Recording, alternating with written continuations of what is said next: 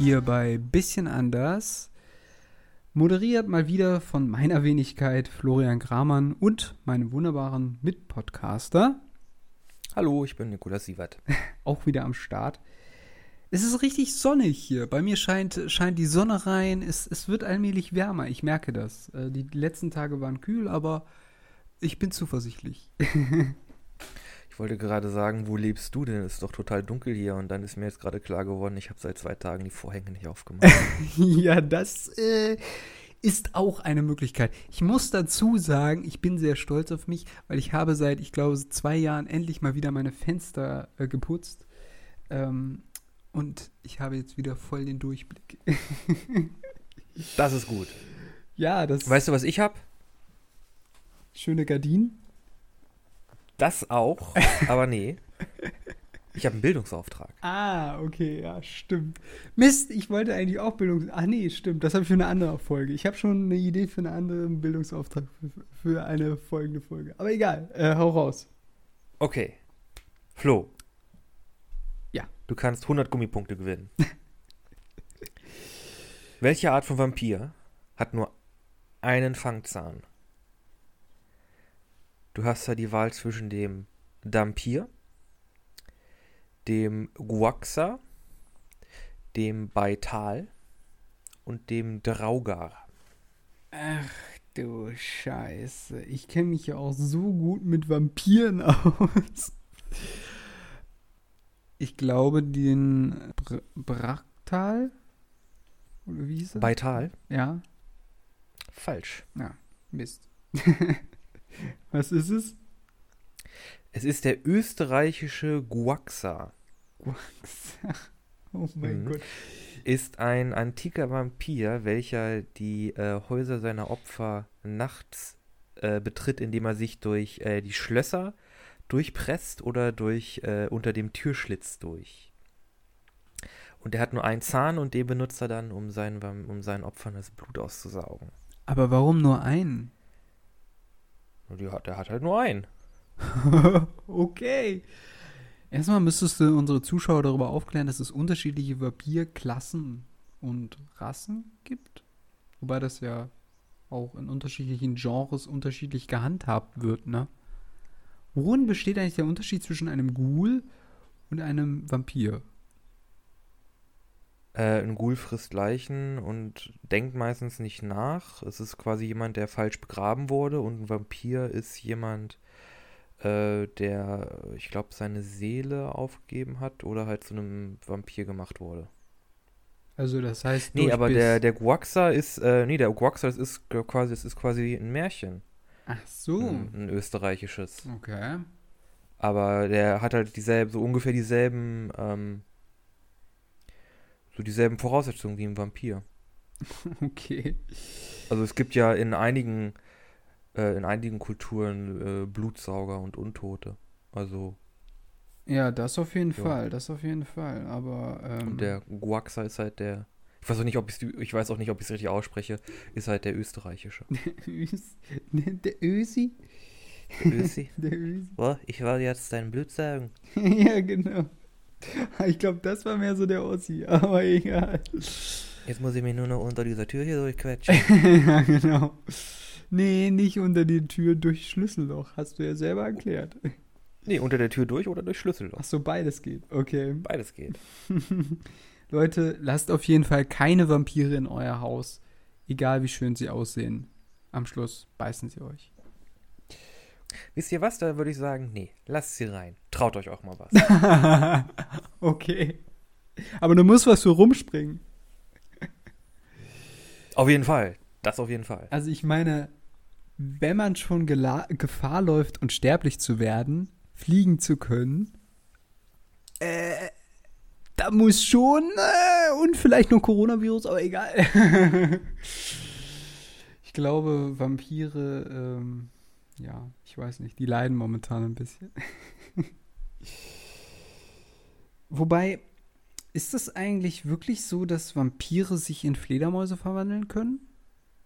Mm, Oder es gibt, kommt halt drauf, kommt halt au- wieder kommt drauf auf den an, Mythos von, an, ne? Von welchem du ausgehst. Also der wirklich klassische Bram Stoker, hier Graf Dracula, der kann sich dreimal am, nee, der kann sich, glaube ich, zweimal am Tag verwandeln. Einmal bevor die Sonne untergeht und einmal bevor die Sonne wieder aufgeht. Ah, okay. Und er kann halt eine Fledermaus werden, ein Wolf oder eine Nebelwolke. Ach so, okay. Äh, wie, warum ein Wolf? Ja, Graf Dracula kann sich in einen Wolf verwandeln. Ich dachte, das können nur Werwölfe. Nein. Ich dachte, Werwölfe wären die Feinde vom Alter, Vampir. hast du Dracula nicht gelesen? Nein, ich hab nicht Dracula gelesen. Komm schon. Ich bin kein Vampir-Fan. Also Dracula ist doch, hat nichts mit Vampirfan zu tun, das hat was mit Literatur zu tun. mit Literatur, mit Literatur. Ja, okay, erwischt. Also, wer Goethes Faust liest, der muss auch Bram Stokers Dracula lesen. Und am besten auch hier Mary Shelleys Den, Frankenstein. den Klassiker, ne? Genau. Okay. Guten alten Klassiker. Ich weiß gar nicht, gibt es ein Buch für Mumien? Vielleicht, muss, vielleicht müssen wir das mal in der ähm, Buchclub-Folge besprechen. Projekt, Ja, noch- Projekt für nächstes Jahr. Ja, wir haben noch zu tun mit, mit macht Oh ja, auf jeden noch keine Fall. großen Pläne. Ja, ähm. Ja, aber heute geht es ja auch nicht um, um, um äh, Graf Dracula oder um Dune oder um Buchclub. Äh, es geht äh, um einen wunderbaren Film. Was heißt wunderbar? Äh, dieser Film ist, Ist schon, einfach ist schon ein sehr guter Film. ultra und, äh, abgefahren. Vielleicht ein bisschen Vorinformation. Du kanntest den Film vorher noch gar nicht, nee, ne? ich kannte den Wir haben ja Film am- definitiv nicht. Sonntag drüber gesprochen, glaube ich. Ja, letzten- ja, ja, doch. Letzten Sonntag. Wir haben jetzt Donnerstag. Ja. Äh, und du hattest den Film bis dahin noch überhaupt nicht auf dem Schirm gehabt. Wir haben halt drüber gesprochen und du hast gedacht, okay, gucke ich mal rein. Ja, Richtig? ja, genau. Also es war eigentlich mehr so zufällig. Du hattest den erwähnt und dann waren am Montag ja endlich mal wieder die Geschäfte etwas größer geöffnet. Äh, ich war vorher auch im, im, ähm, im, wie sagt man, Mediengeschäft meines Vertrauens. Nur da war der Video- und DVD-Bereich nur abgesperrt. Und äh, jetzt war er wieder geöffnet und dann dachte ich, naja, gut, gucke ich mal vorbei. Äh, Und dann habe ich den Film bei äh, irgendwie so Klassiker, Hollywood-Streifen, Gr äh, Grabbelbox erwischt. Und dann dachte ich, naja, gut, okay, ja, pf, Nico hat ihn mir empfohlen, also kann ich ihn ja mal mitnehmen. Äh, Mal gucken, was mich erwartet, so, ne? Ich wusste ja noch nicht, was mich erwartet. ja, und dann habe ich so so den Klappentext gelesen und dachte so, ja, okay, so ein typischer Gangsterstreifen wird das irgendwie, die flüchten irgendwie vor den Cops. Okay, naja. Und da müssen sie sich da irgendwo, irgendwo rausschießen oder so. Ne? Genau, genau, so nach dem Motto und äh, dann mal schauen, das wird bestimmt ein lustiger Abend. So. Lustig ist es geworden, aber nicht das, was ich erwartet habe. Ja, über welchen Film sprechen wir? Hau raus, Nikolas. Wir sprechen über den äh, 1995 in Deutschland zumindest rausgekommenen Film From Dusk Till Dawn von Rodriguez und Tarantino. Ach, er hat, hat er jetzt doch auch ein bisschen Regie mitgeführt? Ja, ja, ja, hat er auch mit Regie geführt. Das war auch das allererste, das war das allererste Filmskript, wofür er bezahlt wurde. Oh, hat er ganz 1500 Dollar für bekommen. Oh, shit. Okay. äh, und in den Hauptrollen sind natürlich äh, Quentin Tarantino. Und, Obwohl, warum natürlich? Sind Quentin Tarantino und, und damals noch relativ unbekannter George Clooney. Ja, aber äh, für alle George Clooney-Fans in seinen jungen Jahren. Also wer George Clooney in seinen jungen Jahren sehen will, muss diesen Film gucken. Ja, das war, das, ich glaube, das war auch George Clooneys allererster größerer äh, richtiger Kinofilm, in dem er äh, mitgespielt hat. Hm, Ich bin gerade am überlegen, aber es gibt, ich, also ich muss echt sagen, es gibt, äh, also ich, ich finde George Clooney als Schauspieler sehr, sehr, sehr gut, aber ich, äh, er gehört so zu so einer Reihe an Schauspielern, die erst im Alter sehr berühmt geworden sind durch ihre Rollen, beispielsweise in äh, Oceans 11 und so weiter, ne, die ganzen Oceans-Filme. Ähm, Dann aber auch noch in anderen Filmen wie äh, dieser, oh Gott, da waren, waren wir da nicht sogar, nee, den war, da waren wir nicht gemeinsam im Kino, ne, oder? Wo, wo sie diese alten Kunstwerke aus dem Zweiten Weltkrieg retten. Monuments Man. Genau, da war er doch auch mit dabei. Nee, nee, den, den habe ich nur auf DVD gesehen. Äh, den habe ich auch noch auf DVD gleich gesehen. Da war ja, aber ja, da hat er auch mitgemacht. Ja. Ja, ja. Aber ja, From Dusk Dawn, seine erste, ich glaube, seine allererste Filmrolle. Vorher hat er in den Staaten halt in sehr vielen Serien mitgemacht. Ach so, Ja, ich glaub, das da- wusste ich. In so einer Arztserie hat er, hat er einen charmanten jungen Doktor gespielt. ja, ich glaube, das wird ihm auch stehen. Nee, aber äh, hier spielt er mit einem, äh, ich, ich, ich glaube, das nennt man äh, Thrival oder Tattoo Thrival, was er da so halb auf, auf, auf dem Hals irgendwie so drauf hat. Das fand ich irgendwie sehr amüsant, weil man ihn ja sonst eher so in diesen, wie soll ich sagen, in diesen, diesen gehobenen, also er spielt mehr so den Gentleman-like, ne, oder? mhm, ja, ja. Also da kennt man ihn er, eher hat die Rolle so, auch, ne? er hat die Rolle auch angenommen und eigentlich von diesem charmanten Bild, das er halt vorher in diesen Serien hatte, wegzukommen. Ach so, okay. Er wollte, er wollte eigentlich verhindern, dass er getypecastet wird, also dass man ihn immer für dieselben so, dass er auch oder für zeigt- ähnliche Charaktere Ja, ja. Also, engagiert. mh, also, also quasi, er wollte damit auch zeigen, okay, ich kann auch andere Rollen Genau. und dann sehen das andere Regisseure und dann wird er auch für andere äh, Rollen quasi engagiert, ne? Ah, Ich genau. hätte jetzt quasi. Hat nicht so gut geklappt. Er wurde trotzdem sehr häufig als einfach der charmante, äh, so ein bisschen wittige, scharfzüngige äh, Typ. ja, ich meine, er ist halt auch ein. Womanizer, oder? Also schon so ein bisschen. Ja, ja. so ein bisschen Ich Richard find- Gere-mäßig. Ich finde ihn eher, ja, Richard Gere finde ich ehrlich gesagt ein bisschen rapey. Okay. Äh, nee, er ist schon, er ist, er ist ich würde sagen, er ist charmant, aber ich habe ihn nie wirklich als wirklich so einen extrem attraktiven Typen wahrgenommen. Also, Ja. also das kann auch einfach nur meine Wahrnehmung sein. ja, das kann schon Ich fand sein. ihn immer sehr charmant. Ja, ich glaube auch. Er, er geht so mehr in diese charmante Richtung, aber ähm, die interessante Frage ist ja, warum fixieren wir uns gerade darauf? Ähm, das werdet ihr im Laufe unserer Erzählung über diesen Film noch erfahren. Ich hätte jetzt quasi aber auch gedacht, dass das genau umge umgedrehte Logik ist. Das war einer seiner ersten Filme und äh, das war sozusagen quasi noch so, okay, ich will irgendwelche Rollen bekommen. Okay, ich nehme diese Rolle jetzt einfach mal an, obwohl sie nicht so zu mir passt, so nach dem Motto, verstehst du? So erste, erster kleiner Fehltritt, sage ich jetzt mal so, oder erster. Aber Oh, das war kein Fehltritt. Anscheinend nicht, nee, aber das wusste ich ja zu dem Zeitpunkt noch nicht. Wobei er ja auch Aber- noch den, also ich meine, äh, im Film werden wir ja auch noch besprechen, dreht er ja dann auch noch ziemlich am Rad, aber er ist ja der gefasstere von den beiden. Also, also die, kommen wir mal auf Quentin Tarantino. Fa- Fangen wir erstmal an, worum, worum, worum geht es in dem Film? From Dusk Till Dawn. Ja, das äh, müssen wir auf jeden Fall äh, besprechen. Genau, also wir fangen in. Wir erzählen den Film nicht eins zu eins nach, aber wir. La, lass mir ein bisschen mein äh, dramatisches Setup. Ja, Äh, Moment. wir fangen an in Moment. einer Ich Tankstelle. muss noch mal kurz unterbrechen.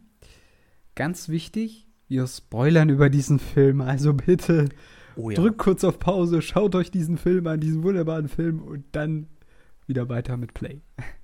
Der Film funktioniert allerdings auch, wenn man es kennt, wenn man weiß, was darin passiert. Das Ja, wir hatten diese Diskussion, auf die komme ich auch noch zu sprechen, aber Ja, fang, fang erst mal so an, Sache. fang erst mal Okay, an. also, wie fängt dieser Film an? Wir fangen an in einer äh, mit einer Tankstelle irgendwo nirgendwo Mhm.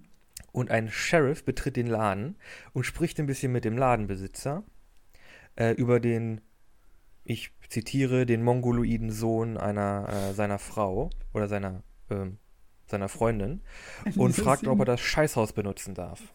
Diese Szene ist auch schon so viel falsch, ne? Jeder in Also- dem Film ist irgendwie ein Arschloch. Ich denke mir nur so, wäre dieser Film heute, also aktuell rausgekommen, dann wäre so ein Ultra-Shitstorm wegen, keine Nee, Ahnung. wäre nicht passiert. Nee, nee. Meinst Tarantino sind- Tarantino-Filme sind ja im Grunde immer noch so. Die ist, ich habe auch nichts dagegen, wenn man in einem, in einem Medium halt diese krasse Sprache und Beleidigung benutzt, einfach um halt einen Charakter darzustellen. Ne? Ja, gut. Also, keine Ahnung. Das sind halt Arschlöcher. Gut, Das wir- sind halt Arschlöcher. Wir, Und das ist halt völlig, völlig unvermummt, dass es Arschlöcher sind. Ja, gut, aber ist schon auch insgesamt ein bisschen sexistisch, oder? Findest du nicht? Ja, weil es Arschlöcher sind. ja, aber. Ja, gut, okay. Wir, Also, reden gesagt, erstmal, echten- wir reden erstmal weiter Von- über den Film, okay? Aber, ne, Im echten Leben würde ich so sagen, okay, nee, du bist wirklich der, du bist wirklich der, der letzte Drecksack weg mit dir, aber das ist ein Film. Das sind alles Rollen, die wurden so geschrieben, um halt ein Bild drüber zu bekommen. ja, gut, das stimmt. Ja, also es sind auf jeden Fall Arschlöcher. Der, der Sheriff und der Ladenbesitzer Arschlöcher.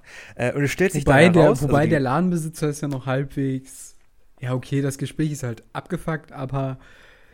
Ja, der ist so ein bisschen, der sagt einfach nur, ja, ja, ja, okay. ja, jetzt, ja, äh, genau. Also, Lass mich einfach weiter nichts machen. ja, genau. Äh, auf jeden Fall, äh, die unterhalten sich. Es gab äh, an dem Tag einen Banküberfall. Äh, es wurden mehrere Bankmitarbeiter äh, getötet. Einige Polizisten und Zivilisten wurden von den beiden Flüchtigen überfahren und sie haben auch eine Geisel genommen. Mm, Von den sogenannten Gecko-Brüdern. Gecko-Brüdern.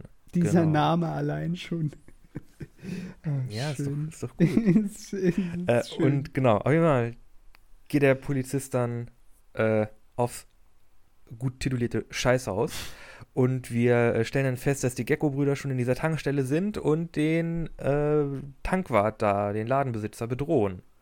Ja, und dann äh, beginnt so eine richtig coole Szene, ähm, weil die beiden Gecko-Brüder haben quasi schon zwei Geisel, also zwei junge Frauen, die vielleicht schon in, in dem ähm, in diesem äh, Laden da schon vorher waren. Das, das erfährt man nicht, das wissen wir nicht genau. Aber die haben die quasi als Geisel und dann äh, bedrohen die den und sagen, hier, du hast dem was gesteckt, du hast dem was gesteckt, warum lässt du den auf das Scheißhaus gehen?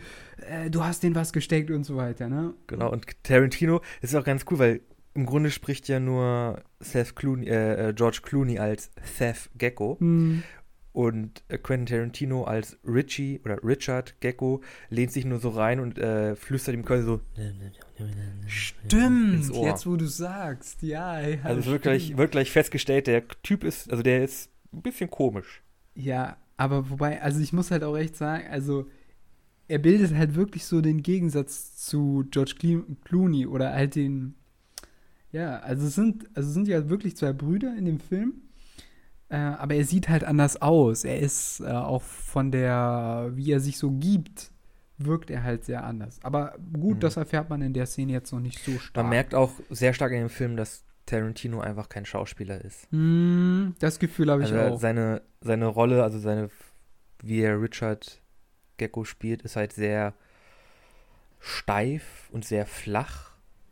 Er wird quasi in jeder, in jeder Szene wird er quasi von Ja, er fühlt, äh, George Clooney an die Wand gespielt. Ja, Aber es passt nicht- halt auch so gut zu seinem Charakter. Ja, genau. Also ich würde sagen, ähm, er fokussiert sich ja halt so auf so ein Element, was auch gleich noch bei dieser Szene rauskommt. Aber gehen wir es mal. Sie bedrohen ihn, sie bedrohen ihn. Der, der versichert halt, nein, nein, ich, ich habe nichts gesagt, ich habe dir nichts gesteckt. Das ist ganz normal. Wenn ich den nicht aufs Klo gehen lasse, dann, dann würde der sich wundern und so weiter. Na gut, okay. Die, der Typ, also der Polizist, kommt vom Klo zurück und sie verstecken sich erstmal wieder im hinteren Teil des Ladens. So, ne? Genau.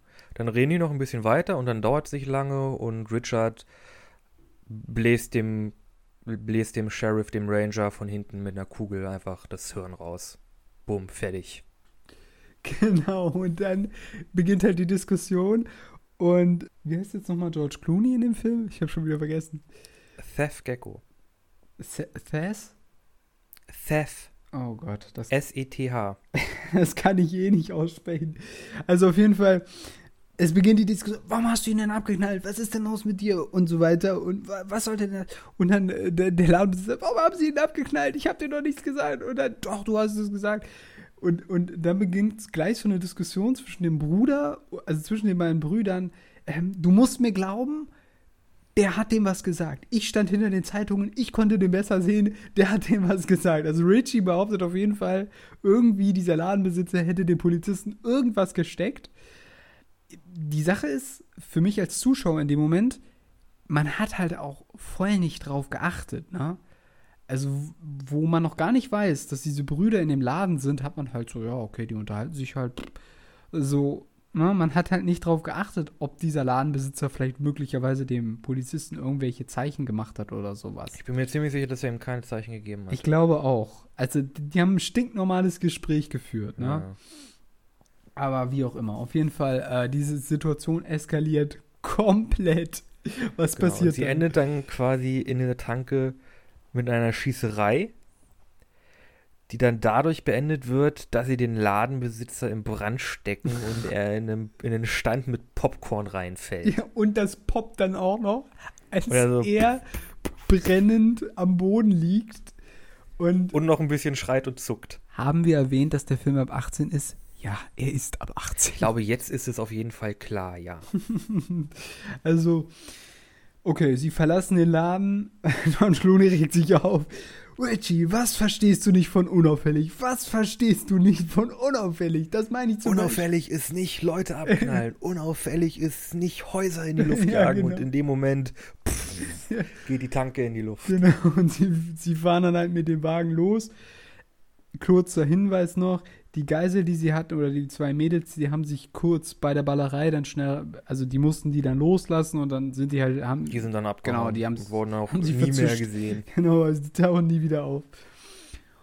Und dann fahren sie halt mit ihrem Wagen los und dann beginnt quasi die, ähm, äh, Dann bekommen wir den, den Titel des Films, Genau. From Dusk Till Dawn, richtig schön einfach knallerot auf schwarz.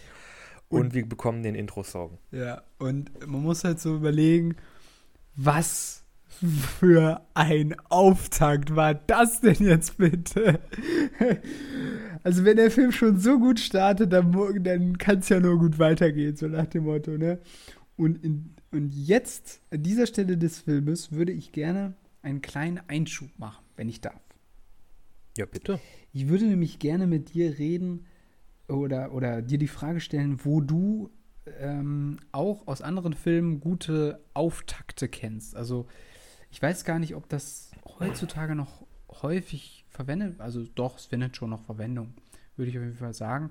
Aber quasi, dass es so eine erste Szene gibt, wo man auch so ähm, vielleicht so eine Rahmung, wer sind die Hauptprotagonisten, worum geht's, vielleicht noch, was ist das Ziel der Hauptprotagonisten oder sowas, wo zumindest schon mal so ein, so ein klassischer Auftakt gezeigt wird. Das findet man nicht mehr immer so häufig. Bond ist da, glaube ich, ein Klassiker, ein ziemlicher Klassiker, weil da gibt es ja immer so eine Eingangsszene, wo er dann irgendwie, ja, meistens mit Action verknüpft. Ähm, genau, und da wollte ich dich einfach fragen, ob du da noch auch andere kennst, die du auch sehr gut findest. Mm, Ich würde sagen, also eher durch, durchmischt, aber in den Marvel-Filmen passiert das sehr viel. Dass man eine Szene oder einen, so einen Teil des Films hat, bevor einfach dann quasi das Intro, dieses Logo kommt. Ach ja, wobei das, glaube ich, wobei das, glaube ich, eher dann ähm, einfach formal so drauf stimmt. Äh, wenn es einfach um ein Film-Intro geht, was ich sehr cool finde, dann würde ich sagen, ist das wirklich die Intro-Sequenz von, von Enter the Void. Äh, schaut euch die bitte nur an, falls ihr nicht an, Epilep äh, an Epilepsie leidet. Äh, die ist wirklich sehr, sehr äh, eingänglich. Aber ansonsten würde ich sagen, eher weniger. Hm. Ich glaube, das ist eher so ein Teil dieser Pulp Grindhouse Sache. Es gibt eine, also für mich persönlich gibt es eine Auftaktszene, ich weiß gar nicht, doch, doch, das ist auf jeden Fall so. Ähm, wobei es, glaube ich, nicht so ist, dass quasi im Nachhinein nach der Szene die Namen eingeblendet werden. Jedenfalls kann ich mich gerade nicht dran erinnern. Aber es gibt eine sehr, sehr coole Szene, die ich immer noch feiere. Ähm, und das ist von Spiel mir das Lied vom Tod, ähm, wo er am Bahnhof eintrifft. Und dieser Film lässt sich ja so unheimlich Zeit. Und dann hast du diese drei Gangster, die da ähm, ja quasi auf den Typen warten, der da eintrifft bei der Bahnhofshalle. Und ähm, dann hast du halt den, den Zug, der hält da an, keiner steigt aus, der Zug fährt weiter Und dann steht da halt der Typ. Und dann stehen die sich gegenüber und da hast du halt schon diese, diese, diese, diese coole Szene, wo er mit der Mundharmonika spielt und so weiter. Und also das ist eine der, der Auftaktszenen, die ich sehr, sehr feiere, weil das ist einfach saugeil. Aber das ist eigentlich kein richtiger Filmauftakt. Das passiert eigentlich schon eine ganze, ganze Strecke im Film. Scheiße, habe ich das falsch in Erinnerung? Ja, ich glaube, die Einleitung ist ja diese sehr lange Sequenz, wo man erstmal die Familie kennenlernt und die dann umgebracht wird. Oh ja, stimmt. Stimmt, du hast recht. Du hast also das recht. ist schon, das ist schon gut eine halbe Stunde, oh mein Stunde Gott, im Film. Stimmt, stimmt, stimmt, stimmt, stimmt. Na, eine Stunde ist es nicht, aber eine halbe Stunde, glaube ich. Ja, stimmt, ja, stimmt, ist stimmt. Ein sehr stimmt. langer Film. Oh mein Gott, ja, du ja. hast recht. Wobei auch diese Szene ziemlich heftig ist. Wobei auch, ja, wobei, ja, ja das stimmt. ein bisschen, ne? Ah, Mist. Okay, gut, dann kann ich das gar nicht äh, verbuchen. Ah, siehst du, ich muss mal wieder diesen Film gucken. Ah, auch ein sehr schöner Western-Film. Egal, aber ähm, kurzer Einschub zu Auftakten, aber ähm, die eigentlich. Ja, das Na ist gut, auf jeden hallo. Fall etwas. Wer sagt schon, wann ein Auftakt zu Ende ist? Ich meine, ab dem Zeitpunkt ist die Hauptfigur quasi im Film, also könnte man schon sagen, dass es so eine Art Auftakt ist. Ja, naja, nicht ganz, aber fast.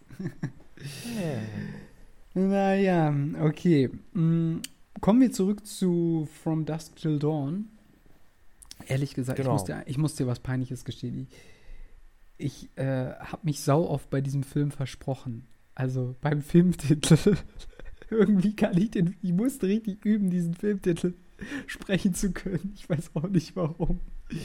From so, Dusk Till Dawn. Ja, ist irgendwie so ein Wortverdreher bei mir. Ähm, vor allem, From weil ich immer nicht Dusk? Dawn, sondern Down sagen will, weißt du? Dawn ist sowas, das habe ich irgendwie die Assoziation nicht. Verstehst du? Mehr so down, so runter, so. Ich, ich weiß es auch nicht, warum, aber. Also übersetzt heißt ja immer so viel von Sonnenuntergang bis Sonnenaufgang. Genau, ja, ja, ja. Das stimmt ja auf jeden Fall. Ähm, ja. Aber keine Ahnung. Naja, egal. okay, ähm, genau. Äh, der Film beginnt, sie fahren los äh, von, von dieser Tanke weg und ähm, dann kommt ja der, der Song und dann sieht man sie, wie sie im Wagen sitzen und hinten drin sieht man dann quasi so röntgenblickartig, dass hinten im Kofferraum noch eine Geisel liegt, ne? Mhm. Und ich muss sagen, selbst für 1995, einige dieser Spezialeffekte sind nicht gut gealtert, aber sie machen den Film irgendwie charmant. ja, das stimmt allerdings. Der Film ist ja auch so aufgezogen, dass er so ein bisschen B-Movie, also er ist, glaube ich, entstanden im Rahmen einer Zusammenarbeit für einen Double-Feature-Film zwischen Rodriguez und Tarantino. Mhm. Und das sollte, glaube ich, ursprünglich eine Collection werden, oder ich bringe da gerade ich glaube, ich bringe da gerade zwei Sachen durcheinander. Aber auf jeden Fall, From Dusk to Dawn ist gewollt sehr auf B-Movie slash Grindhouse-Kino, Exploitation-Film gedrillt.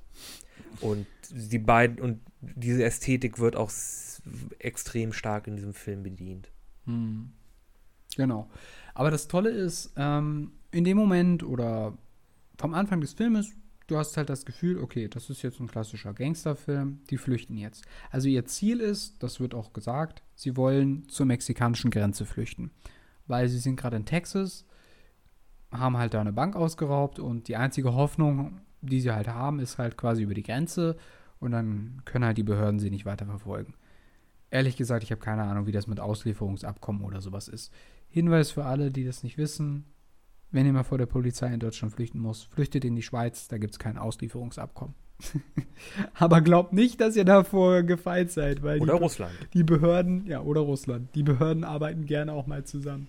Aber egal. Ähm, genau, also sie wollen nach Mexiko flüchten. Gut. So. Ja, sie wollen nach Mexiko, über die Grenze. Und dann sieht man sie ja auf so ein klassisches Motel ähm, zu fahren. Ne? So ein dinkiges, leicht schmuddeliges Roadside-Motel. Genau. genau. Ich glaube, so ein Ding, solche Dinger gibt es auch nur in Amerika, oder? Also. ja. Ja, auf jeden Fall. So wie so ein Klassiker in amerikanischen Filmen irgendwie. Ja, nee, ähm, also, ja, wo es halt so eine kleine, so, so, so, so ein kleines Kabuff gibt und dann äh, gibt es Genau, halt so. ein paar Betten und ein Fernseher und das war's dann im Genau. Das, das Auto parkt direkt vor der Zimmertür. Genau. Genau, auf jeden Fall steigen sie da ab und die holen auch ihre Geise raus und sie sagen ihr äh, ganz klipp und klar, wenn du Scheiße machst, wenn du versuchst abzuhauen, wenn du uns widersprichst, dann knallen wir dich ab. Ja. Und man merkt halt auch immer diese Stimmung, diese, diese Beziehung zwischen den Bru Brüdern ist halt auch so ultra. Ah, die ist so immer auf Konflikt, immer so aufgebraust irgendwie. So, die sind auch schon, also die sind halt in ihrer Grundstimmung gegenüber allen auch schon sehr, sehr aggressiv irgendwie. Ne? Also die sind schon ziemlich aufgeladen. Man weiß Ja, nicht so das richtig. sind Verbrecher. Die, ja klar, aber man und weiß auch nicht. Arschlöcher, beide von ihnen. Ja, auf jeden Fall, aber man weiß halt nicht so richtig, okay, ist das jetzt gerade aufgrund dieser Situation oder sind die halt immer, immer so. Ne? Also, das erfährt man erst später im Film, aber dazu kommen wir dann noch. Auf jeden Fall, sie sind da, sie haben die Geisel, George Clooney fährt los, erstmal ein bisschen Essen kaufen. Man muss ja auch was essen, genau. Und dann lernen wir quasi den Rest äh, des Filmcasts oder, na eigentlich, die zwei, den, das zweite Drittel, das zweite Drittel der Charaktere kennen, die wir in dem Film, den, in dem Film noch folgen, nämlich der Familie eines Pastors. Ja. Ähm, die gehören, glaube ich, zu so einer baptistischen Gemeinde, wenn ich das richtig in Erinnerung hatte. Auf jeden Ja. Fall christlich Ich glaub- geprägt. Genau, auf jeden Fall christlich geprägt, aber dass sie dem, dass sie jetzt glaube ich, so christlich sind, ist gar nicht. Ja, wohl schon. Also der, äh, also Welche genaue es ist eine Kirche Familie, in es ist Amerika ist, das Familie, ja immer ein Vater. tricky, ja. Es ist eine Familie, ein Vater, sein Sohn und seine Tochter. Der Sohn ist adoptiert, äh, sieht man auch, der ist halt ähm, chinesisch geprägt. Äh, sieht, äh, äh, geprägt, äh, ist chinesisch. ja. Und sie machen halt einen Roadtrip, um irgendwie den Verlust ihrer Mutter, beziehungsweise der, der Frau des äh, Predigers quasi zu verarbeiten und wollen auch über die Grenze nach Mexiko. Genau. Einfach und, wahrscheinlich irgendwie so einen Selbstfindungstrip zu machen. Genau, und die sind. Ja, man merkt das in der Szene. Sie sind in einem Diner, auch wieder so ein klassisches Ding. Der Sohn geht kurz auf Toilette, sie haben sich was zu essen bestellt, Getränke und so weiter. Und ähm, die Tochter spricht dann mit dem Vater, weil er ist ja eigentlich Pastor, aber er hat halt, ja, er hat halt irgendwie seinen Glauben verloren. Ne? Also zumindest glaubt er noch an Gott, so zumindest seine Aussage, aber er kann halt nicht mehr predigen. Also er sieht Hm. sich nicht mehr in der Rolle, nicht mehr befähigt, dem Dorf, in dem er eigentlich lebt, quasi geistlichen Beistand zu leisten. Genau. Und das wird später nochmal relevanter. Spiel, also im Grunde hängt das mit dem Tod seiner Frau zusammen. Also er glaubt zwar noch, dass es Gott und Jesus gibt, aber er kann halt nicht mehr sie lieben oder an die Bar Barmherzigkeit Gottes glauben. Ich glaube, das ist so der Knackpunkt. Und das war im Grunde auch schon die ganze Szene mit denen. Also die Tochter geht dann nochmal auf Toilette und das war im Grunde auch schon die Szene. Ja, die fahren dann, nur, ins Hotel, die fahren dann genau. ins Hotel und Ins- treffen dann auf die. Äh, genau, die fahren dann ins Motel und treffen dann halt auf die Gecko-Brüder und werden dann halt auch von denen als, als Geisel genommen. Genau, aber Moment. Vorher kommt noch eine, warum werden die denn überhaupt als Geisel genommen? Also erst einmal, die Familie will auch Oh, nach ja. Mexiko. Mhm. Erstmal, die Familie will, ist auch auf dem Weg nach, äh, zur mexikanischen Grenze. Ähm, und dann kommt halt erstmal, George Clooney kommt zurück, hat halt Essen mit dabei und dann sieht er nicht die Geisel bei seinem Bruder und fragt, wo ist die Geisel? Wo ist die Frau? Also die Frau ist übrigens aus der Bank, die sie, die sie beraubt haben. Bankangestellte, genau. Und ähm, dann, ja, die ist nebenan. Also man hat noch kurz vorher gesehen, dass Richie mit der Frau Fernseh gucken wollte. Gemeinsam, hier, komm her, guck doch mit mir gemeinsam Fernsehen, ist doch kein Problem. So, okay, und denkt man erstmal, vielleicht okay. kurz einwerfen, warum Richie denn überhaupt im Gefängnis war. Denn der wurde ja auch von Seth, bevor der Film angefangen hat, äh, ich glaube, aus dem Kabuff rausgeholt. Ja. Oder sie waren schon draußen. Aber ja, also man, ähm, es gibt jetzt keine extra Szene, wo sie ausbrechen oder sowas. Und ich nee, weiß, die gibt's nicht. Und ich kann mich jetzt auch nicht an seinen Verhaftungsgrund erinnern, ehrlich gesagt. Naja, Richie wurde verhaftet, weil er Leute wegen Körperverletzung, äh, wegen äh, Raubüberfalls, äh, wegen Vergewaltigung und wegen Mord. Okay. Okay, ja, okay, das hatte ich. Ist an mir vorbeigegangen, ja. Wird wahrscheinlich so gewesen sein. Genau, auf jeden Fall. Das sind Gangster, das sind heftige Typen. Also, also wirklich, auch wenn George Clooney sehr sympathisch ist, das sind beides wirklich furchtbare, furchtbare Typen. Also das sind wirklich absolute Arschlöcher und Monster. Auch also äh, Ja, wobei Seth George- Gecko, ne, ne, nein, nein, nein, er, wirklich furchtbarer Typ. Der, er, er lernt auch über den Verlauf des Films absolut nichts dazu. Er beendet den Film quasi so, wie er ihn angefangen hat. Es gibt da in dem ganzen Film keine, bis auf bei dem Priester, obwohl auch bei dem im Grunde nicht, keinen großen Story-Arc. Also niemand ist irgendwie besser oder schlauer oder großartig verändert von dem Zeitpunkt an, wo der Film zu Ende ist, bis zu dem Zeitpunkt, wo er angefangen hat. Ja, das stimmt schon. Also eine.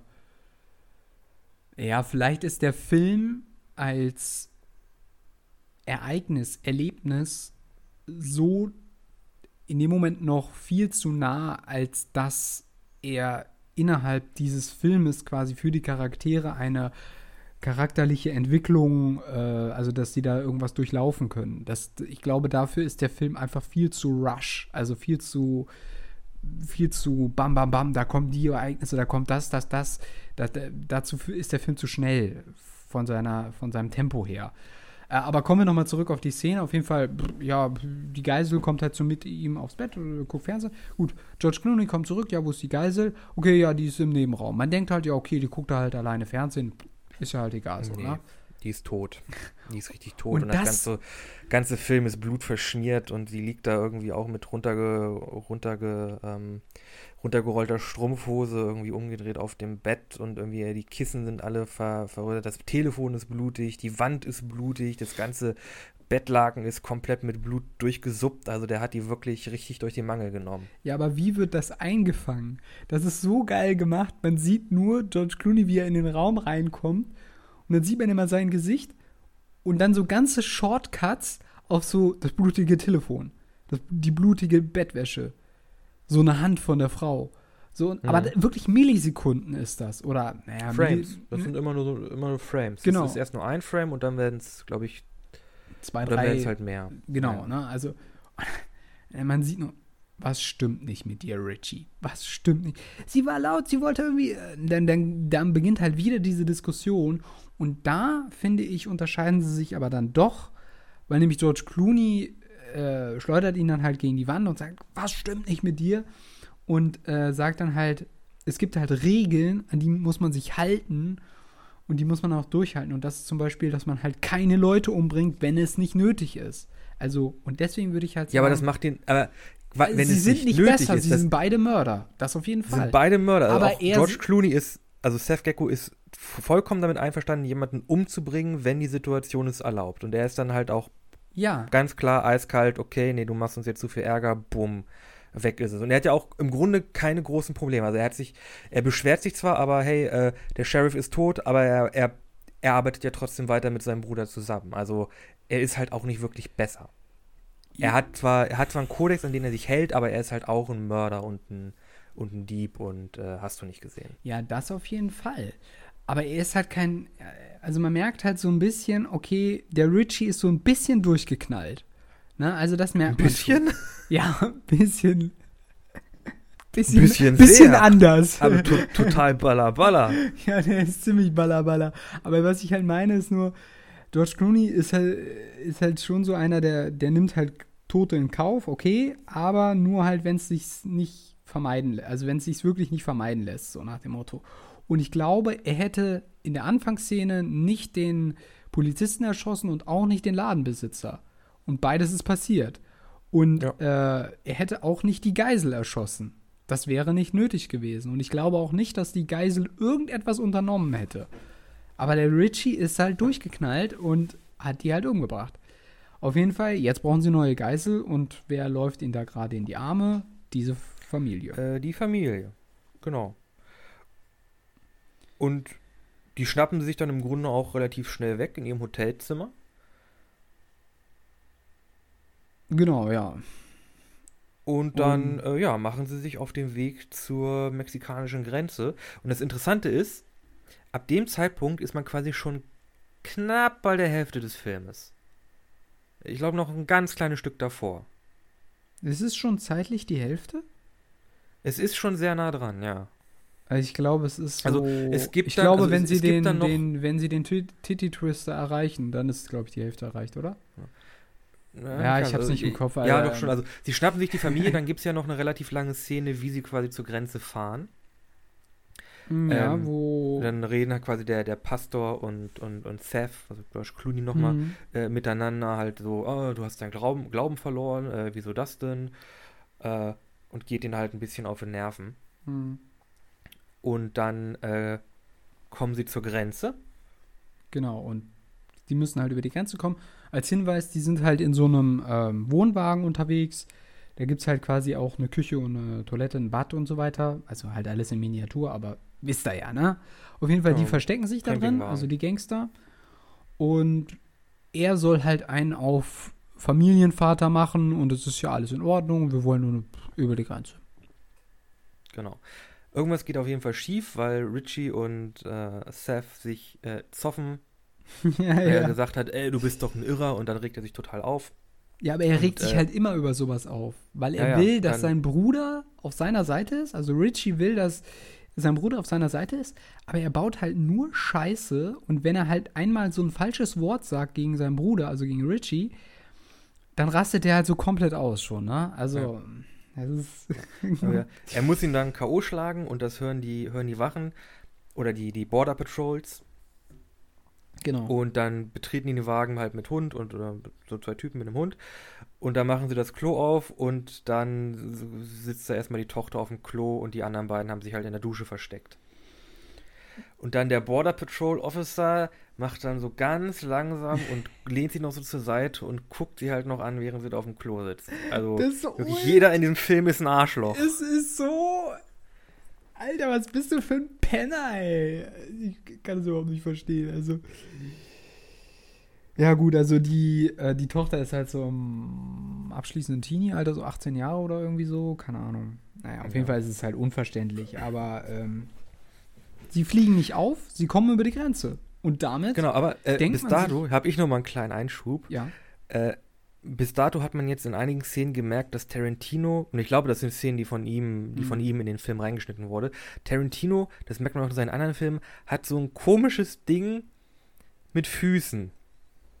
mit Füßen. Mit Füßen. Ja, stimmt. Also, Der hat, der hat irgendwie, der hat so einen doch relativ ausgeprägten Fußfetisch, den er in seinen Filmen irgendwie immer auslebt. Das ist mir unbekannt, weil ich jetzt nicht alle Tarantino-Filme vor Augen habe, aber ja, ich erinnere mich an die Szene, da werden nämlich kurz die Füße von der Tochter gezeigt. Auch das in Pulp Fiction und jetzt auch in Once Upon a Time in Hollywood. Ich glaube, das, ich glaub, das ist so ein Ding, das turnt den so ein bisschen an. Man muss dazu sagen, dass man auch vorher eine kleine Szene hat, wo er sich quasi vorstellt, dass die Tochter sich zu ihm umdreht und sagt, leg mir mal die Muschi. So, Genau, er hat halt diese, er hat halt noch irgendwie diese, äh, ja, diese sexuellen Fantasien.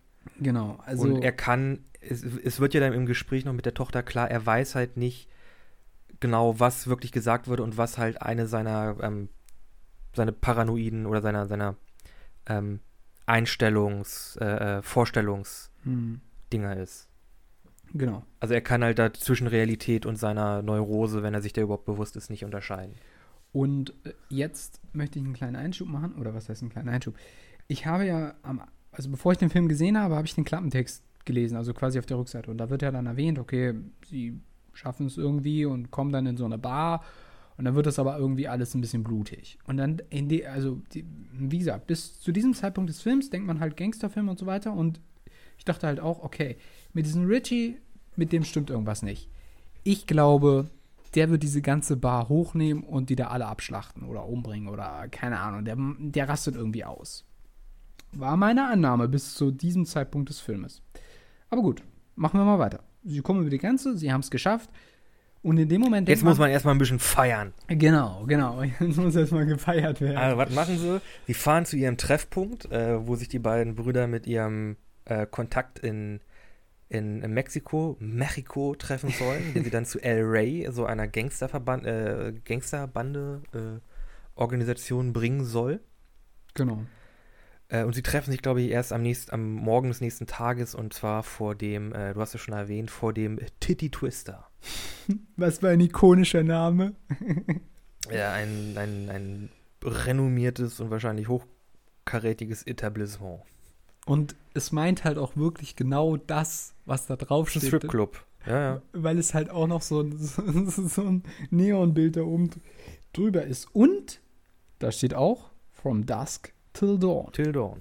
Genau. Wenn man, wenn man also am, am Ende des Films weiß man natürlich, was passiert, aber dann merkt man erst diese Andeutungen, die da schon ja. gemacht werden, aber die, vor man, die hat man vorher nicht kapiert, so, ne? Aber wir machen mal weiter. Ich, also hätte, also vielleicht nochmal um einzuwerfen, ab hier wird es quasi ein komplett anderer Film.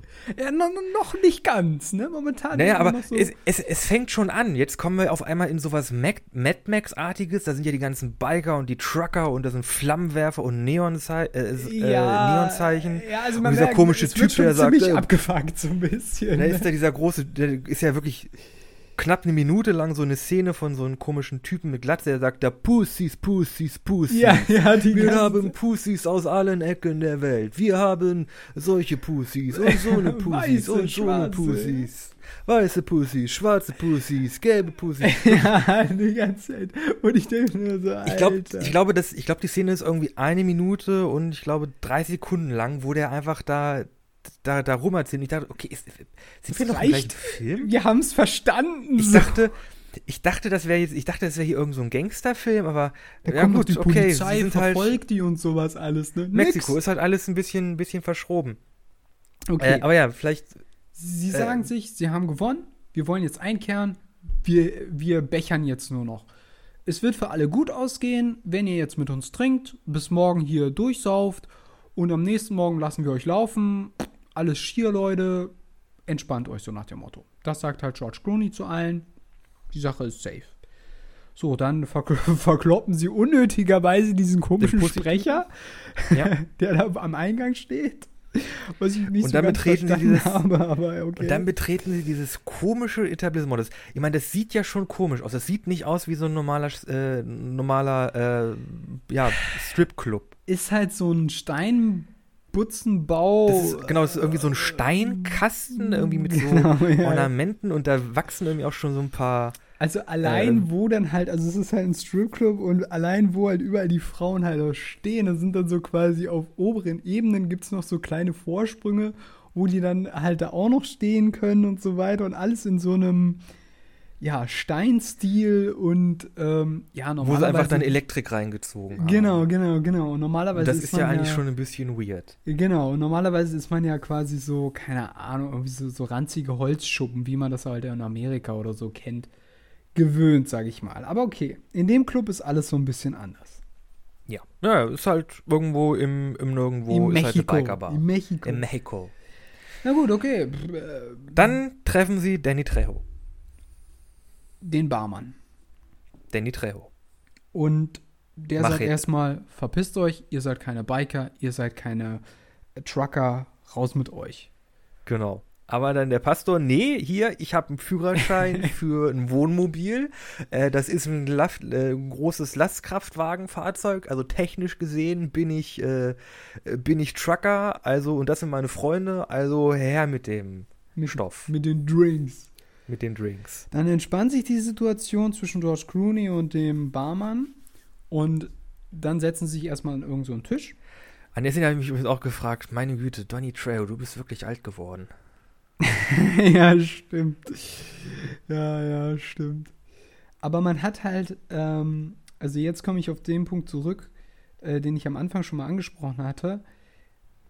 Man hat, ähm, da kriegt man halt so mit, die sind halt beide abgefuckt. Also auch George Clooney, weil er ist halt immer noch, also eigentlich hat er ja gewonnen. Er hat die Beute, sie sind in Mexiko, alles ist supi.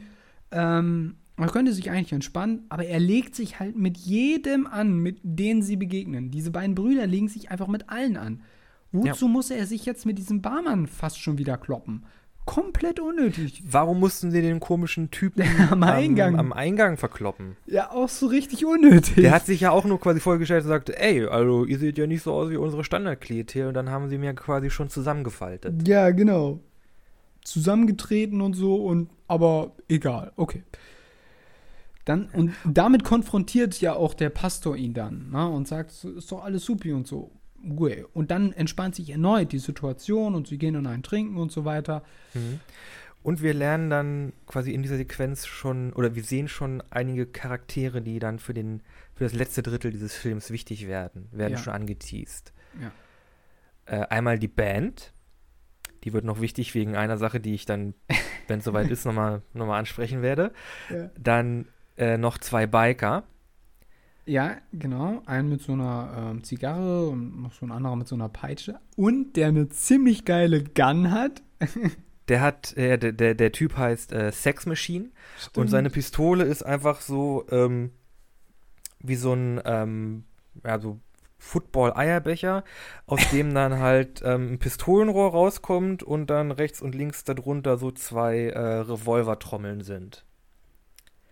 Und es ist schon hart fallisch. Es ist halt schon. Es ist, echt. Ein, es ist ein Dick. ja, es, es, ist, es ist ein Gunschlong. ja. Ein Pistolendong. ich meine nur so, wo versteckt er das Ding? Weil man sieht halt in der Szene, wie das quasi so rausklappt aus seiner Hose. Und äh, man denkt sich nur so, hä, was? Aber okay. Dieser Film ist halt in dem Moment, wo sie halt da hinkommen, sowieso schon ganz ganz merkwürdig.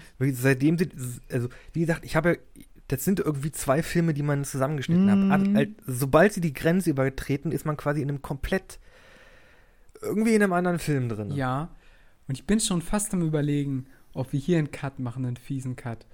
Und allen Zuschauern sagen, guckt euch diesen Film an und, und dann sprechen wir über den zweiten Teil des Films. Ah, ja. Nein. Wir Nein. ziehen das jetzt durch. Okay, wir müssen jetzt durchziehen. Also, sie sind in der Bar, sie unterhalten sich, sie feinden, freunden sich ein bisschen miteinander an.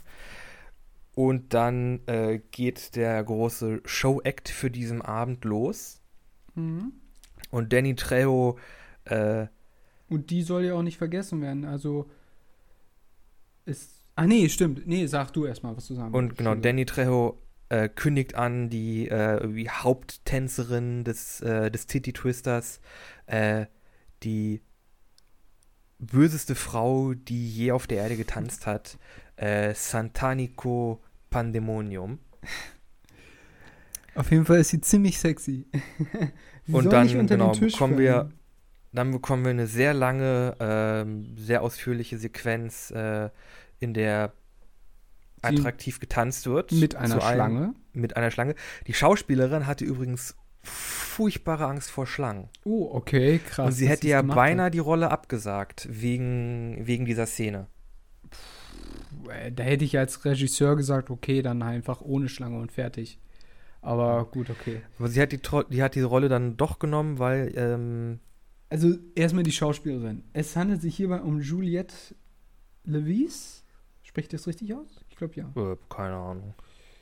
Auf jeden Fall, äh, sie ist die Tänzerin ähm, und genau, tanzt mit einer Schlange, die ihr dann auch irgendwann abgenommen wird. Und dann gibt es halt noch so ziemlich erotische Szenen, wo sie dann äh, Wasser, äh, ach nee, gar nicht, gar kein Wasser, äh, irgendwie. Also wie, neben Gangster, neben Gangster und Bikerfilm neben Gangster- und Bikerfilmen kann man jetzt auch noch Softcore-Porno auf die Liste setzen. Ja, auf jeden Fall. Naja, gut, ich meine, sie sind halt in einem Stripclub. Was erwartet man so, ne? Also, ich meine, okay, der Film ist halt sexistisch, aber wenn man in einem Stripclub ist, muss man halt auch das so hinnehmen. Es ist halt ein Stripclub, es ist halt Prostitution quasi, ne?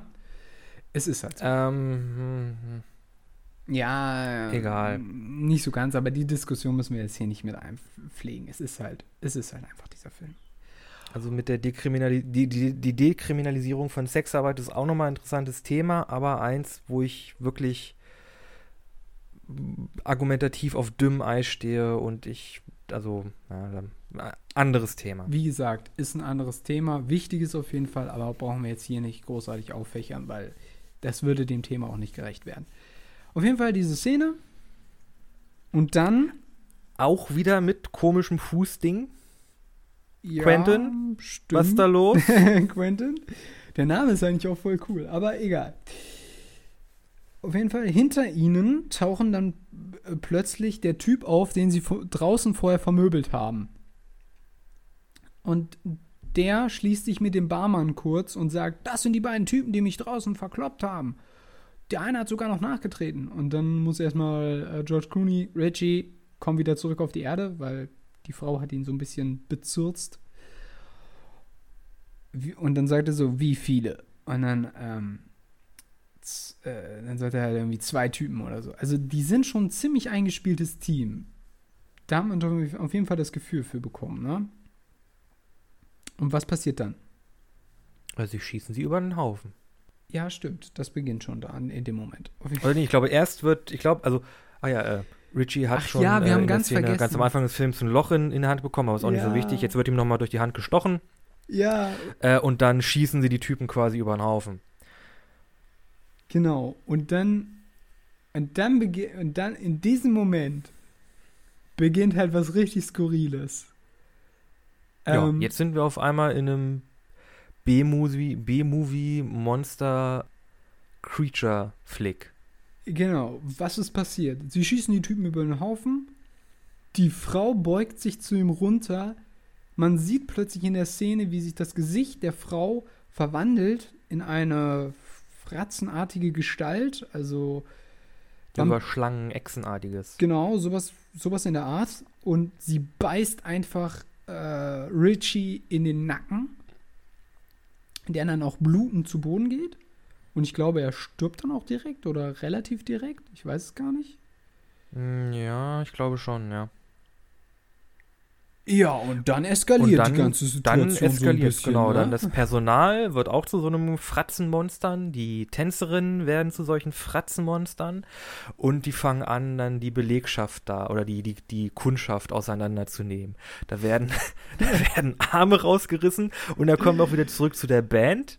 In der Ja. Bar gibt es nämlich eine Band, die haben halt so, ja, eine Gitarre und einer hat seine Trompete und einer hat ein Schlagzeug.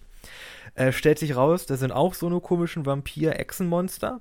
Und auf einmal wird die Gitarre einfach zu so einem abgerissenen Arm, den man auf Ja. einen umgedrehten Torso gespannt Vor hat. allem diese Band, die spielt da die ganze Zeit weiter und die Bar eskaliert komplett. Es ist nur noch ein einziges Gemetzel und dann stellen sich quasi so ein paar Teams heraus. Also Richie, diese Familie und äh, diese beiden Biker sind quasi die, die dann plötzlich Seth, gegen Richie ist tot. gegen, ach ja, stimmt. Ja, Richie ist tot.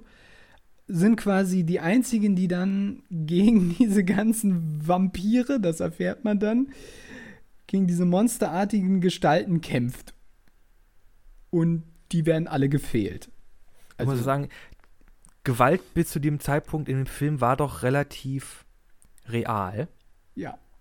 Also Leute haben halt im Brand gesteckt und haben geschrien, äh, wurde, wurden, in- Leute wurden, Leuten wurde in den Kopf geschossen und die waren dann tot. Aber hier sind jetzt auf einmal Leute, die den schreiend so plastikartige Arme rausgerissen werden, äh, denen der Kopf abgeschraubt wird.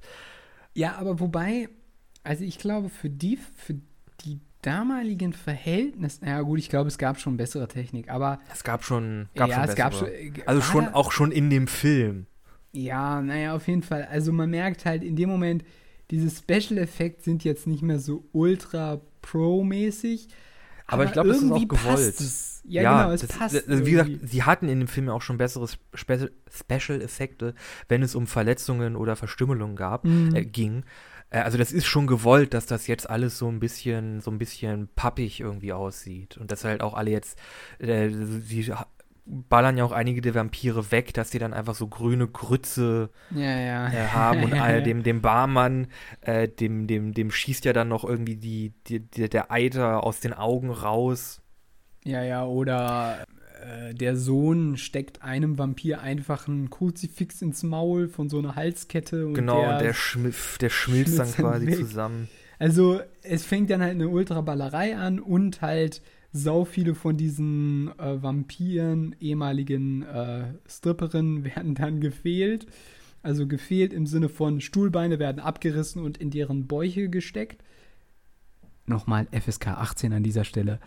Ähm, und auf jeden Fall die ganze Bar wird aufgeräumt und man sieht halt, okay, äh, dieser eine Typ mit der Zigarre und der, ähm, wie heißt das, Sex Machine, äh, die räumen da halt mit Richie und dem Rest halt die ganze Bar auf. Schlongrevolver. Genau, und dann, jetzt nehmen wir uns noch diese, diese Band vor. und dann stehen die da nur noch und sehen, alle ihre Kollegen sind ermordet werden. Und dann stellt sich der Sänger hin, fickt euch! Und dann äh, explodieren die einfach. I don't know warum, aber okay. Und sind weg. Nee, das ist so eine Rauchbombe, die, ver, die verdünnisieren sich. Ach so, okay, das habe ich gar nicht mitbekommen. Auf jeden Fall, sie sind dann alle eingesperrt und ja.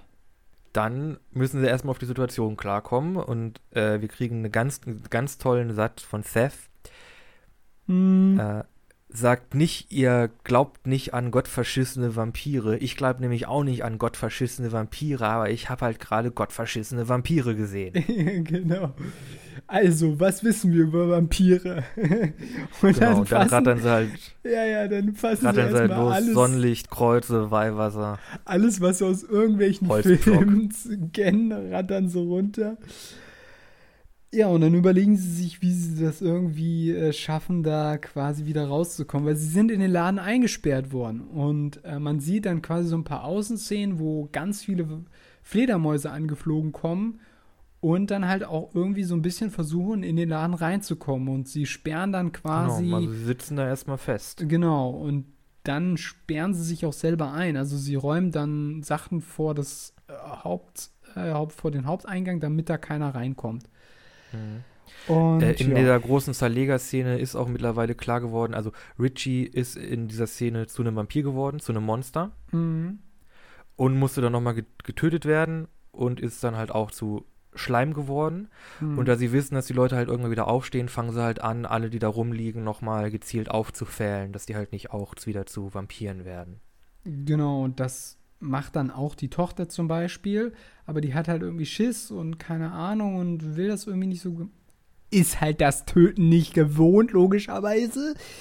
Obwohl der Typ ja schon tot ist, aber egal, auf jeden Fall brutale Handlung, nicht gewöhnt. Und dann schaut halt der äh, Sexmaschinenkurs zu ihr rüber und meint, ja, mach doch ruhig.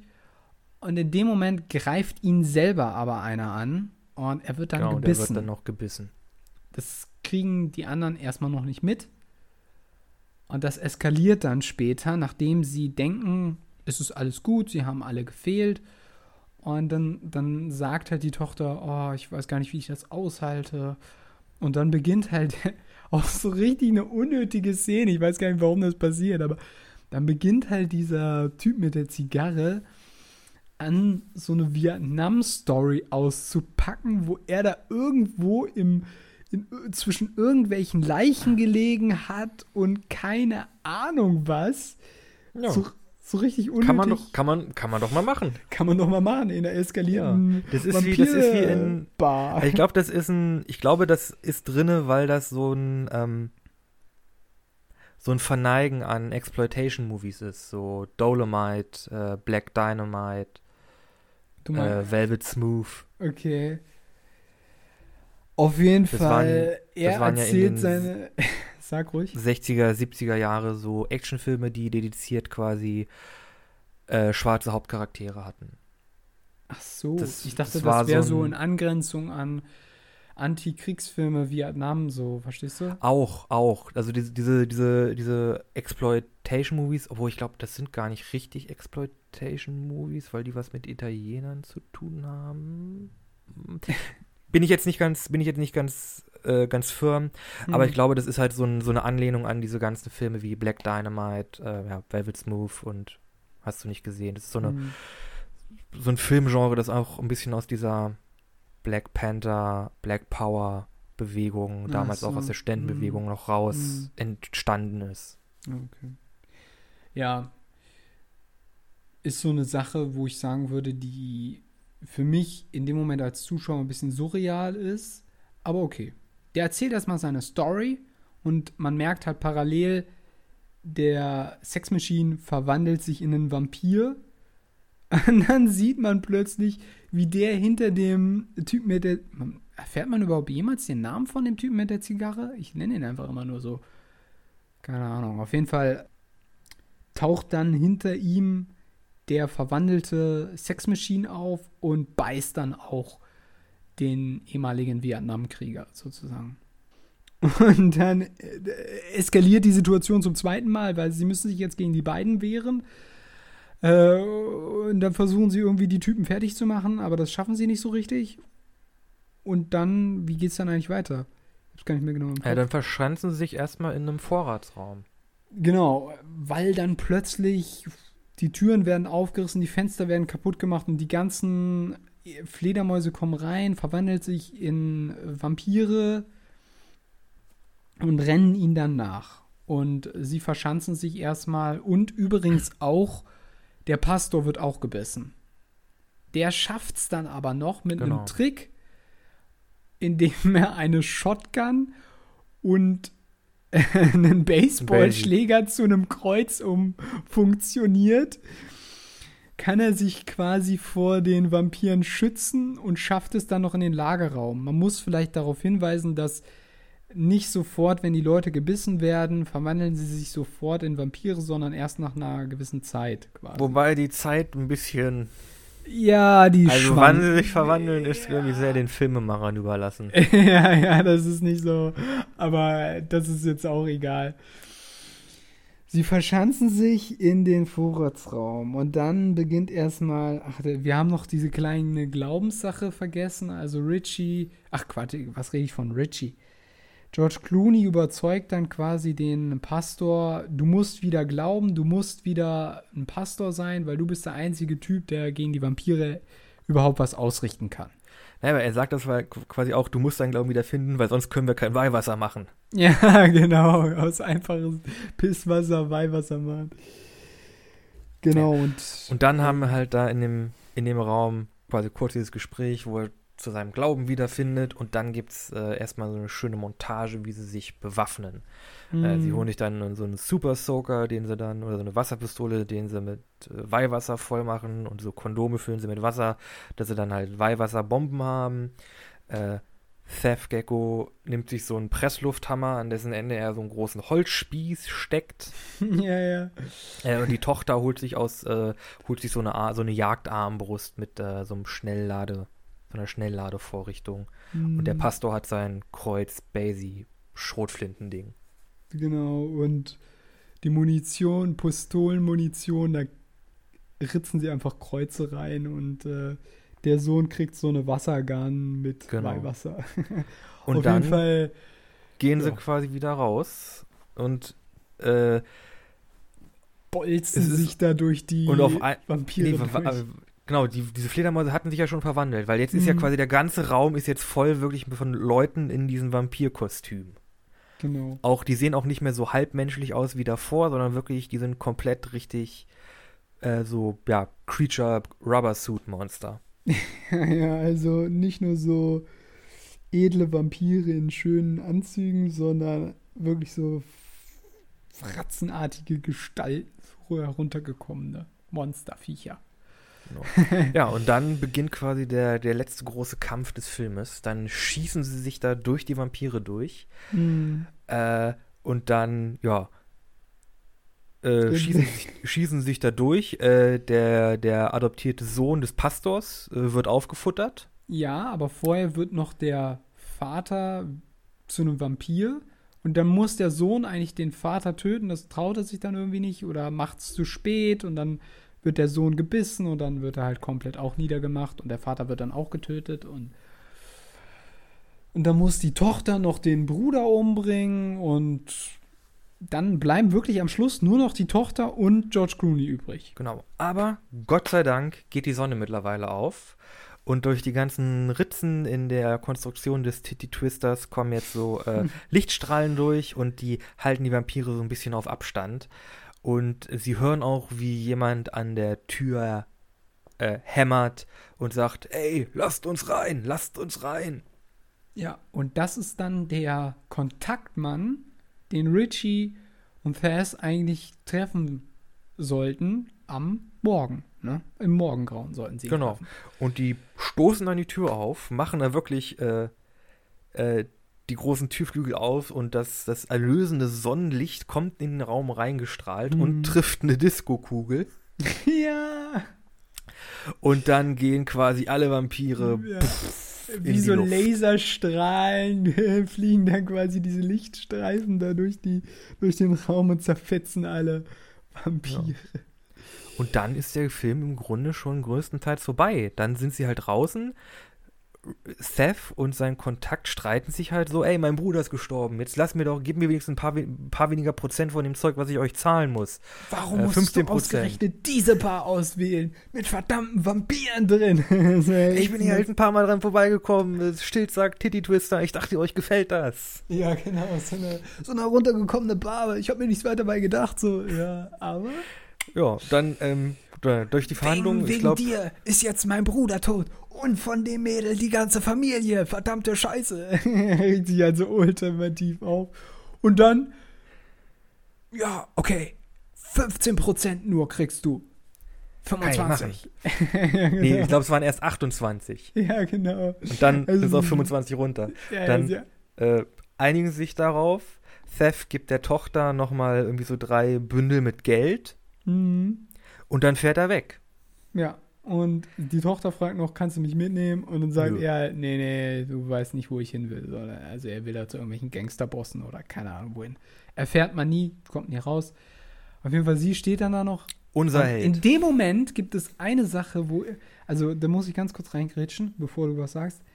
Als ich sie da sehe und stehen sehe, dachte ich so, okay, was macht sie jetzt? Und da dachte ich fast, sie dreht sich jetzt um, stemmt die äh, äh, Arme in die Hüften und macht den Tri äh, Titty Twister neu auf.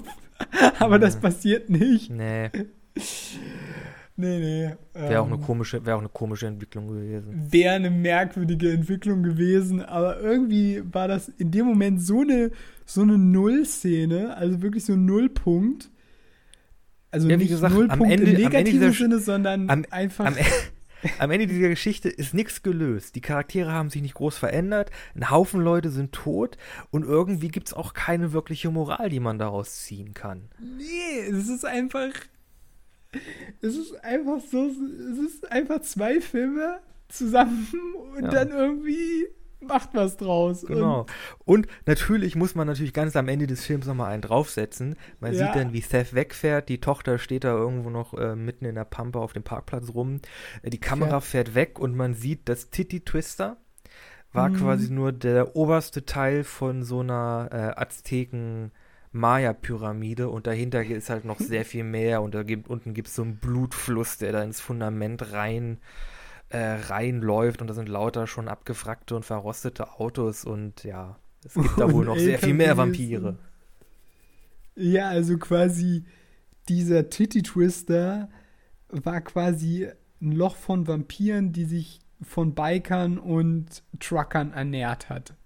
Das war eigentlich, ja, der wirkliche Ursprung. Also im Grunde hat man das schon während des Films so langsam geschnallt, aber ja, da wird es dann halt nochmal am Schluss richtig aufgeklärt. Ja. Es ist wirklich, also du denkst dir halt nur, Alter, was war das jetzt für ein Ja. Film? Aber Hat dir der Film denn gefallen? ja, auf jeden Fall. Schön. Du hast ja äh, mir gegenüber gesagt, dass es wirklich einer deiner Lieblingsfilme ist. Oder der Lieblingsfilm sogar? Ich weiß es nicht. Ähm, es, ist schon, es ist schon ein Film, den habe ich sehr gerne und den gucke ich auch gucke ich auch hier und da immer mal wieder gerne. Einfach weil er halt wirklich Mhm.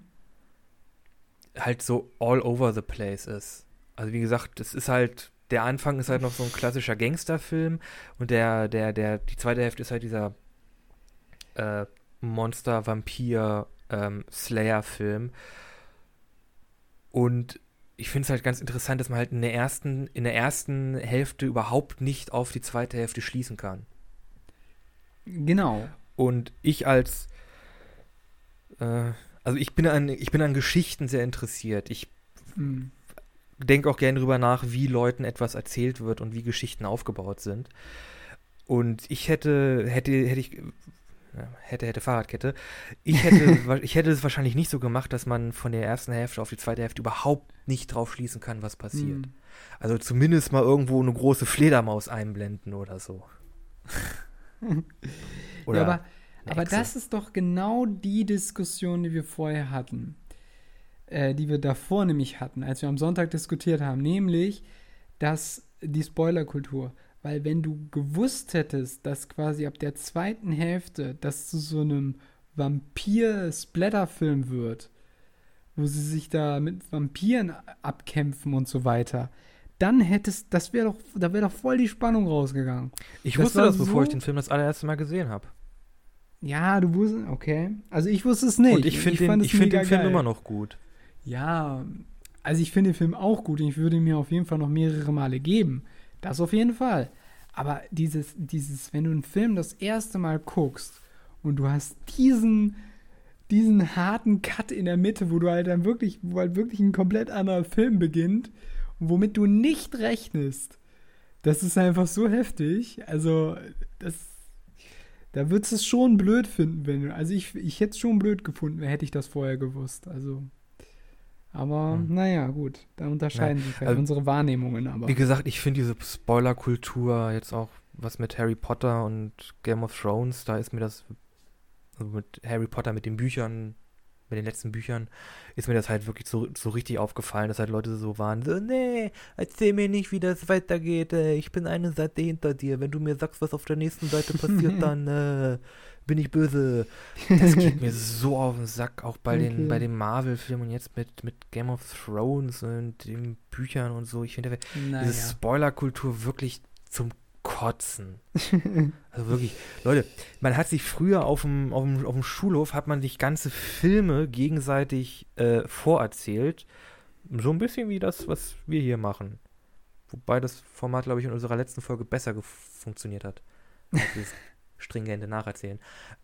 Aber wir versuchen ja ein bisschen Mehrwert reinzubekommen. Aber ja, man hat sich auf dem Schulhof ganze Filme äh, vorerzählt mit allen Twists und Turns und guten Szenen und man hat die Filme trotzdem geguckt und fand sie dann auch trotzdem noch geil. Ja, aber ist Und das ich nicht bin auch- Der Meinung, wenn ein Film wirklich zerfällt, nur weil du diese eine Information vorher, vorher wusstest, dann ist es keine gute Geschichte, dann ist es kein guter Film oder ein gutes Buch. Ja. Also ich finde, es macht schon viel aus, wenn du halt bestimmte Dinge vorher noch nicht weißt. Natürlich hast du recht, dass es nicht nur darauf beruhen darf. Also eine Geschichte darf nicht nur auf solchen Mitteln oder Effekten beruhen. Ich finde, das war bei Game of Thrones auch sehr stark, weil das so abhängig gemacht worden wurde mit den mit den Toden von Leuten, also dass das quasi so erschreckend war, dass da immer so viele Hauptcharaktere mit auch bei draufgegangen sind, sage ich jetzt mal. Aber ähm, ja, es ist, eine, es ist eine schwierige Diskussion, aber vielleicht auch die falsche Stelle, um die jetzt zu führen, würde ich sagen. Ja, wie du weißt. Meine Meinung habe ich klar gemacht. Okay. Na gut, ich würde sagen, wir sind am Ende. Ähm, wir haben ja auch schon lange, lange darüber diskutiert. From Dusk Till Dawn äh, ist auf jeden Fall eine Filmempfehlung von uns beiden wert. Ähm, man sollte sich ihn auf jeden Fall mal ansehen. Und ich würde Wenn sagen, ihr, Gangster, wenn ihr Gangsterfilme magt, guckt die zweite Hälfte. Wenn ihr Horror-Vampir-Filme mögt, guckt die zweite Hälfte. Falls ihr einen Fußfetisch habt, guckt äh, beides. zweite Hälfte des, der ersten Hälfte. Das erste Viertel, nee, das zweite Viertel. Das mittlere Drittel, Der mittlere, der mittlere Drittel. das müsste ganz gut passen, so, aber egal. Äh, Quentin, was ist da los? Wir haben Songs für euch, für unsere Playlist, würde ich sagen. Einmal habe ich einen wunderbaren Song, nämlich After Moment. After Dark von der Band Tito and Tarantula. Kommt in dem Film vor, ist mir, diesen Song kannte ich schon vor dem Film. Wird auf Ähm, einer Gitarre ist gespielt, die aus einem Mhm. Arm und einem abgetrennten Torso besteht, an dem noch ein Kopf dran hängt. Zu dem Zeitpunkt noch nicht. Nicht? Nee, Na gut. weil das nämlich da gesungen wird, wo, wo die Tänzerin tanzt. Und da ist ja noch alles normal. Aber ja, ist ein, ist äh, eigentlich, also wenn man ihn hört, doch, ist ein legendärer Song, kennt man. Ist auch schon Ja. wieder so ein 80er Jahr oder, naja, 90er Jahre Ding, glaube ich. Aber egal, auf jeden Fall ein guter. Song, hört ihn euch an. Bisschen anders die Playlist findet ihr auf Spotify. Und Nico, wie sieht dein Song aus für, für diese Woche? Oder? Äh, ja, ich Ja, habe Fear of the Dark von Iron Maiden. Schon wieder von Iron Maid. da haben wir auch schon einen Song drin Ja, in das unserer ist- Playlist. Ja, Trooper. Äh, ja, na, passt einfach. Also passt jetzt nicht wirklich thematisch zum, zum Film, aber ist halt auch so was Rockiges, ein bisschen schlonzig aus der, aus der Mhm. groben Zeit. Äh, ja, hat jetzt keinen großen Kontext, aber ja, guter Song. Gut. Dann gibt es noch einige wichtige Dinge, die wir euch mitteilen müssen, nämlich, dass ihr uns auf Instagram und auf Facebook folgen könnt. Auf Instagram ist das einmal bei bisschen anders der Podcast. Genau. Äh, nee, at, at bisschen anders. nein, nein. Instagram ist bisschen anders der Podcast. Ah ja, Ihr könnt uns auch eine E-Mail schreiben an bisschenanderspodcast.gmail.com. Genau. Ihr findet uns auch auf Facebook äh, unter der Facebook-Gruppe Bisschen anders Podcast. Und ja, ansonsten, äh, das ist so alles, glaube ich. Auf Anchor kann Genau. man uns eine Sprachnachricht schicken. Falls Stimmt. das relevant sein sollte. Ich glaube, Anchor ist für viele ziemlich unbekannt. Aber ja, äh, ja wir sind auch auf alle möglichen anderen äh, Podcast-Plattformen vertreten, falls ihr uns noch nicht da gefunden hast, aber auch auf iTunes oder wie gesagt. Genau, zum Beispiel, wenn ihr auf uns auf iTunes hört, äh, auf iTunes hört, lasst uns doch mal eine Bewertung da, gebt uns mal fünf Sterne, sagt äh, euren, genau, euren Verwandten und Kommentare, ne? Genau, Kommentare, genau, sagt euren Verwandten, euren Freunden und deren Verwandten Bescheid, äh, was für einen tollen Podcast ihr gefunden habt. ja. Und dann Genau, empfehlt sagen, uns weiter und sind wir raus, ne? Ja, dann sind wir raus.